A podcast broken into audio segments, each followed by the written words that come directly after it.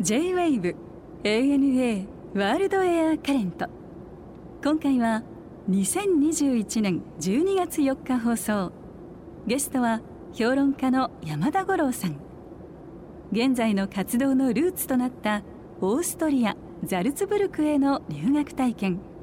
さらにヨーロッパ中の美術館を巡ったエピソードなど伺いました。五郎さんにとってのその、まあ、この海外の旅っていうかいろんな旅をされてきてると思うんですが、まずその始まりっていうか一番初めの旅っていうのはどんなことだったんですか？あれ僕はもうその旅らしい旅って言ったらあの大学時代にあの、オーストリアのザルツブルクに行った時ですね、まあ、その前後を含めてが最初ですね、はい、これは何故ザルツだったわけですか？これはですね僕上智大学の新聞学科っていうところにいたんですけどもたまたま一般教養のでバロックの芸術っていう輪行があったんですよ、で美術の先生とか音楽の先生とかいろんな人がほ、んでその時に美術史って面白そうだっていうことで気が付いて、だけど上智大学美術史の学科がなかったんですね。多分今もないと思うんですけども。だけれども新聞学科の先生って、東大の新聞学研究所から来た人が結構いて、大概美学が専攻なんですよ。で僕のゼミの先生も美学が専攻で、でいや俺ね美術史に興味持っちゃったんでね 大学変わろうかと思うんですけどっつったら「うん、いやお前語学できんだからねだったら留学したらどうだ」って先生言われて。でちょうどそのザルツブルクにね「サウンド・オブ・ミュージック」って映画あるでしょ？はいあれアメリカの映画ですよね。はい。でもあのまさしくオーストリアが。あそうだもう博士さんご存知なんかかもしれないですけどあのトラップ大佐の家ってアメリカの持ち物なんですよ。うん、あそこにあるけどね。はいあそこにあるけど。けどね、だからだからあそこであるんでさ。であれがザルツブックカレッジって言って確かねイリノイ州立大学かなんかの要するにサマーセミナーハウスになってる、なるほど。なるほどなるほど、でそこで外国人向けの、そのドイツ語の講座だとか、うん、外国人向けのオーストリア文学の講座とかって、うん、そこに行くと日本大学と同じ単位が取れるんですよ。なるほど。ドイツ語の大学行ってもあの使える単位くれない。そか。そこに行けばお前留年しなくてなるほど卒業できるぞって話になって。なるほど、ま、もっと言うと上司とは提携したりするわけだ。提携提携がある、ね、なるほど。提携がある。それで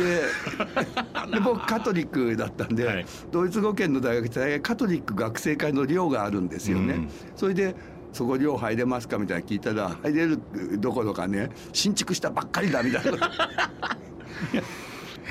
そそれで行ったんですよ。じゃあそれはもう留学という形ですよね？そうですね。でもそれに先立ってあの私いとこがオランダ人と結婚してオランダにずっと住んでたんで。まあ最初にその大学始まる前のもう夏休みの頃から行ってそこのまあオランダでいろいろあの美術館行ってたりしたのが最初でしたけどね。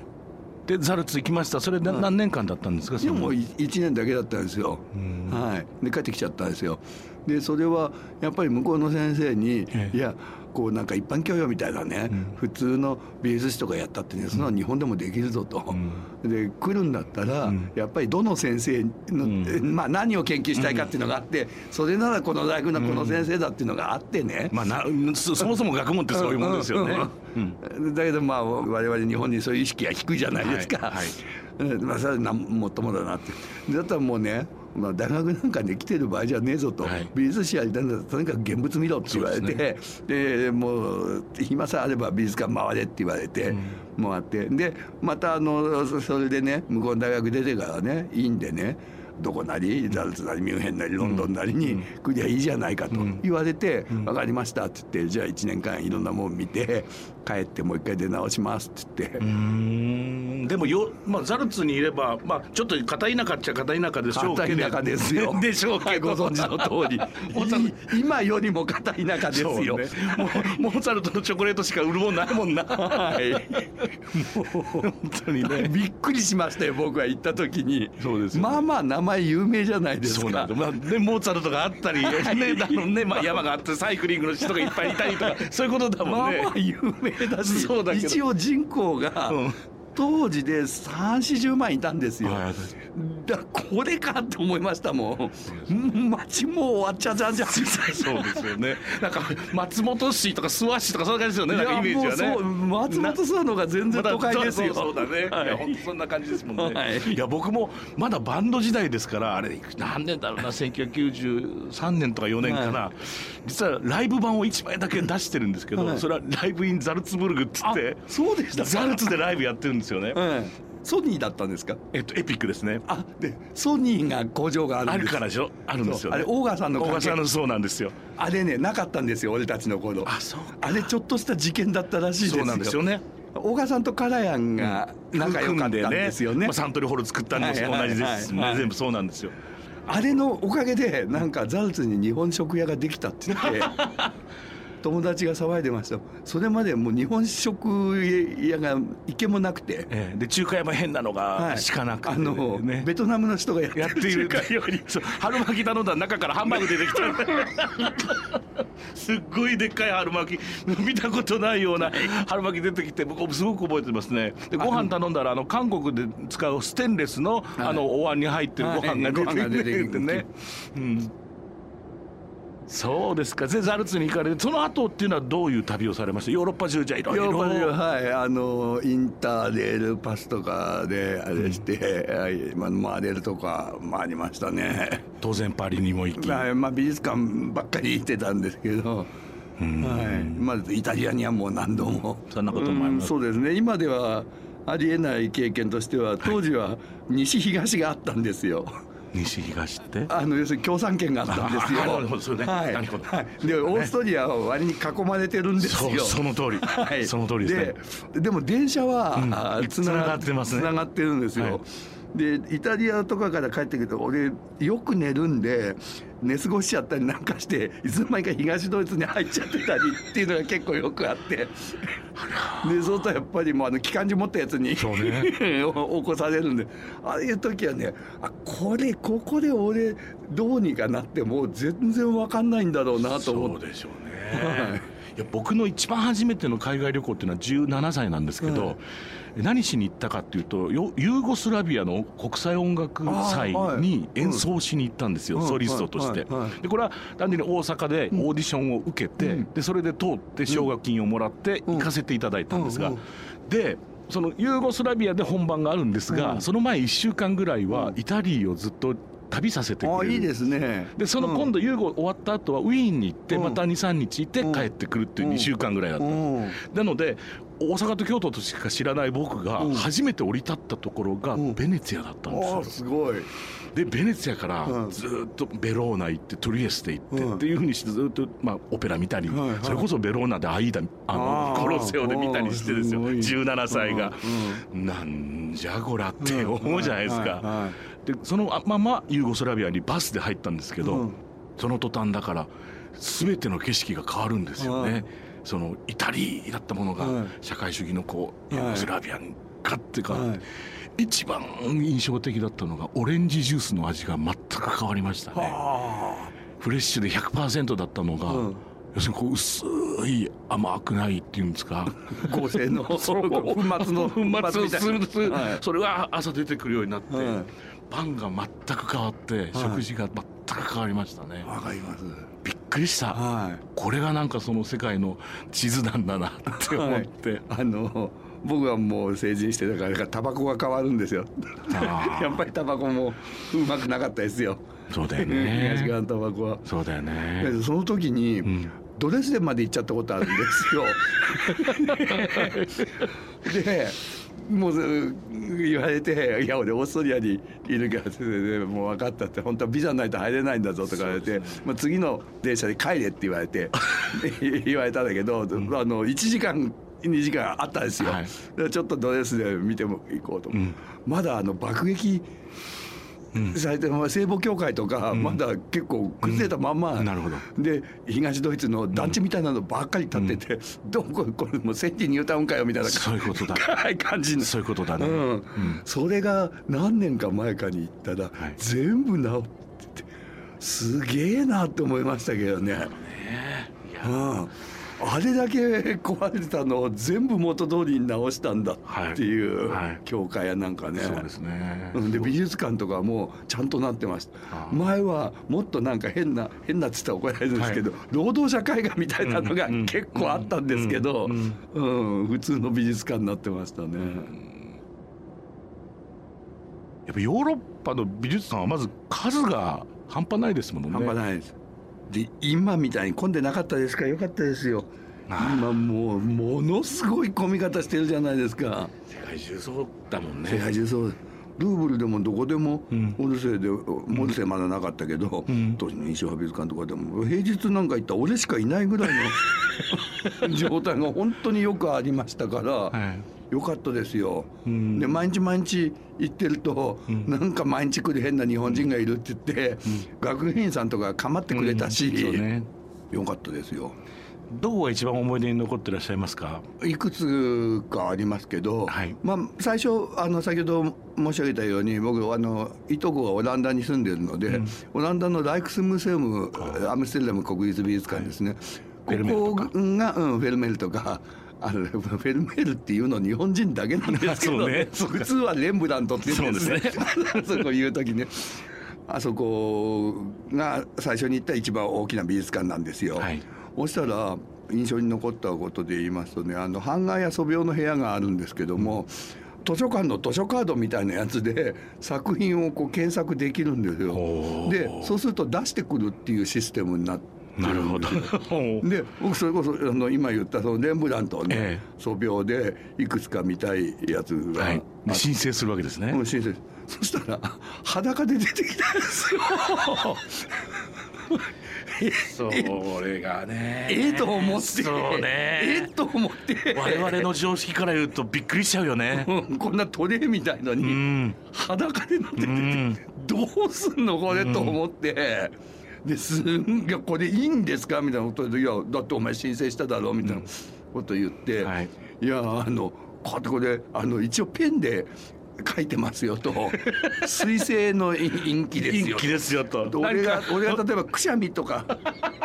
したらこれどうなりますかね？みたいなくしゃみしないでくれとか言われちゃって、うん、で本当に言われたのが、はい、いやだってねこれはね俺たちは市民の財産預かってるんだと。はいでその市民がね俺市民じゃねえのになと思ったんだけど、はいはい、あの見せてくれって言われたら出すの当たり前だろうと。銀行が預けた金出してくれって言ったら出すだろう、うん、そう言われたんですよ。うん。違うなと思って。そのやっぱり意識がね、はい、もう根本的に考え方が違うものなんですよね。はい、僕、はい、こっちの大学で学芸員課程っていうのを取ってまして、はい、でその時に、まあ、ある博物館の人に言われたんですけども、はい、これもすごく印象に残ってていまだに忘れられないですけど、博物館は見せるとこじゃありませんって言われたんですよ。でえ？っと思って「えじゃあ何するところなんですか?」って言ったら「保存研究する場所です」って言われてやっぱ違いますよね全然ね。やっぱりこう市民革命とかで勝ち取ったものとさそうですよ、ね、お上から与えられた教養とで違うんですよ。そうなんですよね、うん、我々はだからそこを変えていくべきなのかいやこのままのほほんとかいいのかとかっていうのはどう思われます？正直なところ。いや僕はそこら辺は変えていいんじゃないかと思いますけどね、うん、でだいぶ変わってきましたよ、うん、あの一時期よりも、うん、やっぱり見せるっていうことを、あの博物館とかも美術館とかも考えるようにはなってきてると思うんですけどやっぱりまだまだこう見せたくない主義が強いのはおかしいんじゃないかなって思ってますね。それが一つですね。それからこれはロンドンのナショナルギャラリーなんですけども、はい、当時のナショナルギャラリー地下に、はいナショナルギャラリーが今までにつかまされた贋作のコーナーっていうのがあってまあ贋作って言ってもいろいろなんですけど、はい、まるっきりの贋作だったり、うん、本人作だと思ったけど工房作だったよとか、はい、別人だったよとかいろいろ、でそれをちゃんと何年何月に何ポンドで購入してその後こういう理由でこれは工房作と分かったとか、うん、ものすごく詳しい説明が書いてあるんですよ。うんでめちゃくちゃ勉強になったんですよ、それ。なるほど。生地の新作見るよりも全然勉強になるんですよ、なるほどね。それで毎日毎日そこ行ってたら、学芸員の人が出てきて、えなんお前が毎日来てる日本人はって何がそんな面白いんだっつって言うから、い。やこれ勉強になるじゃないですかっつって、うん、あなんだってお前美術史とかやってたかっつったらもっとあるぞって言われて。ってるよねあそこはね。何でもあるんだもんね。また いろいろ見せて説明してくれたりそれすごい勉強でそれもやっぱり日本の公立の美術館博物館にありえないんですよ。そうでしょうね。日本の美術館でもし買ったものが新作じゃなかったとか分かったら、はい、なかったことにしちゃうんですよ。隠しますよね。隠蔽しますよね。はい、はい。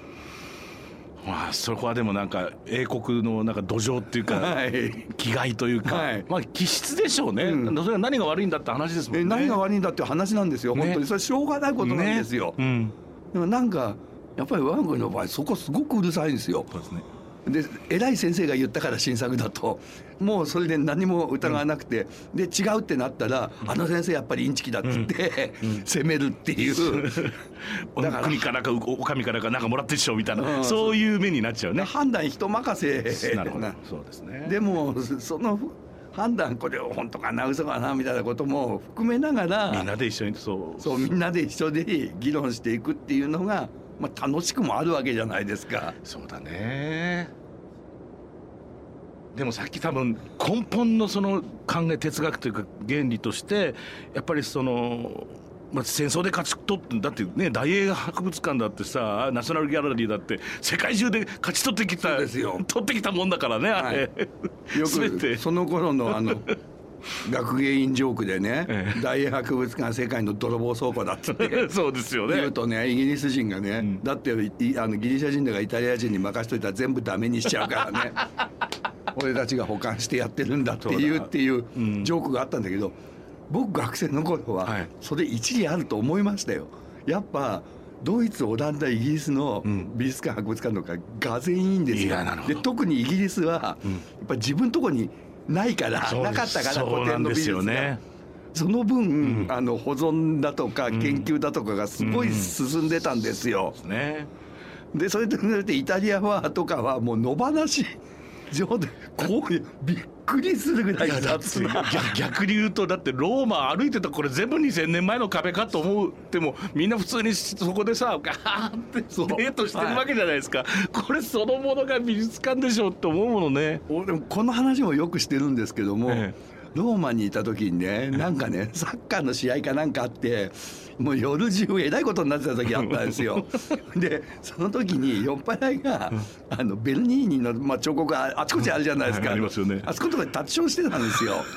ほ いで俺さすがにこれはいかんのじゃないかって 思って。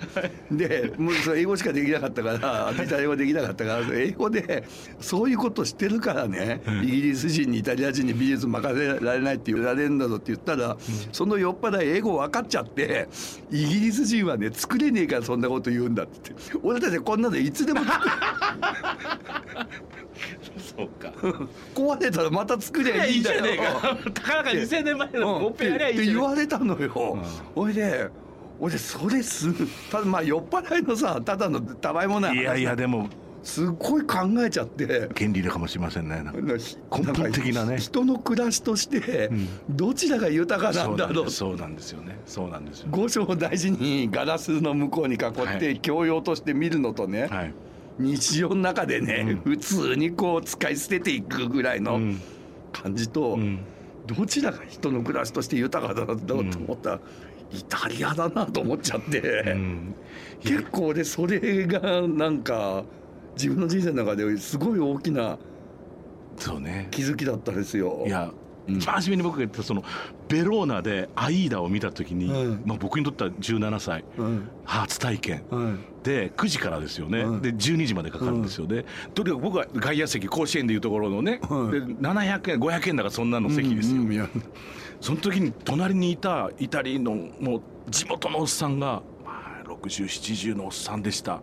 ずっと飲みながら、まあ、僕に話しかけてくるんですよ「お前どっから来たんだ」って。な何でも日本人がこの間見てんだと今いくつなんだとか、ね、何にも分かんないけどずっと喋ってくる「あおシーシーシーシーシー」とか言ってんだけどこっちはだって初めてその「あいいだ見れる」と思ってんのにずっと喋ってんの。歌ってる間ですよ。お芝居の間ですよ。ところがね自分がなんかひいきのソプラノがいるんです、うんうん、その人の歌になった瞬間って黙って聞いて「ああ」とか自分一緒に「ああとか言ってで終わった瞬間に「ああ」ボロボロ泣いてるの、それでまた終わったら終わった「はい飲むか」っつってあのねこういうものなのかとオペラって、すっごい17の時に僕はカルチャーショック受けたんですよ。これはこの人たちってものだなって思って。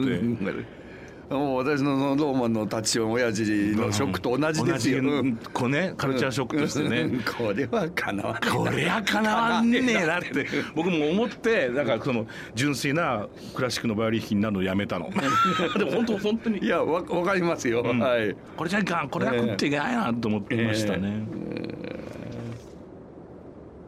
五郎さんの本機械式時計大全、はい、面白いですね。ありがとうございます。うわしかし。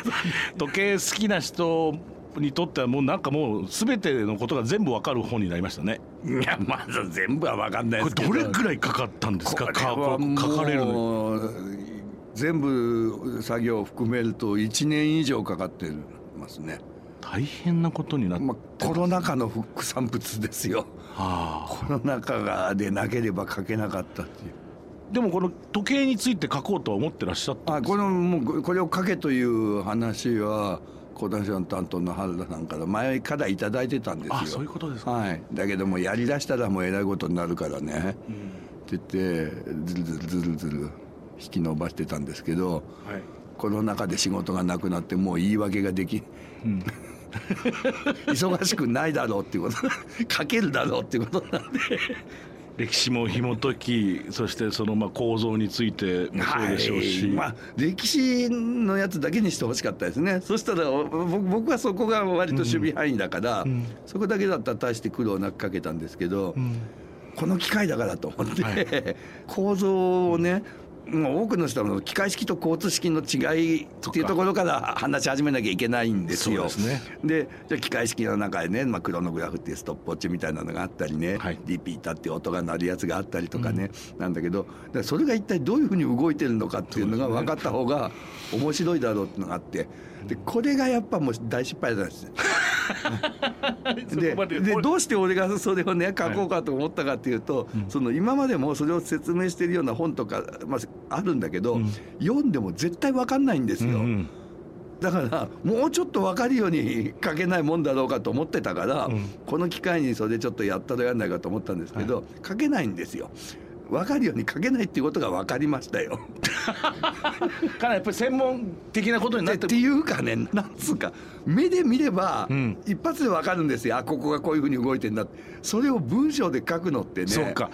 歯車一つ一つがこっちが縦こっちが横こっちがこうなっててこの大きさがこうなってるからってここのこの振り子がこうなってって話になるんですよ。なっちゃうんですよだからわわ思ったんですけど分かりやすく書くと、